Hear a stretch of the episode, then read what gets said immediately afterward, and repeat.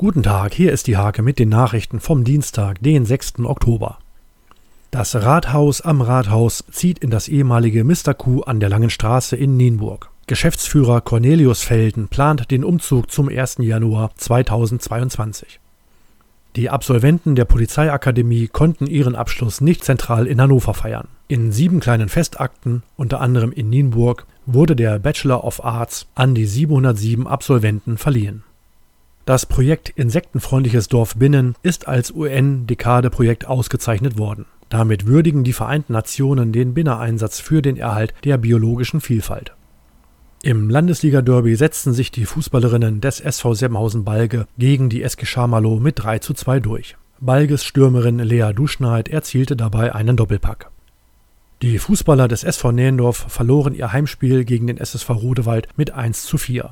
Der SPV Erichshagen bleibt nach einem 3-0-Erfolg über den SC Uchte 2 weiter Tabellenführer der ersten Kreisklasse. Diese und viele weitere Themen lest ihr in der Hake vom 6. Oktober oder auf www.diehake.de.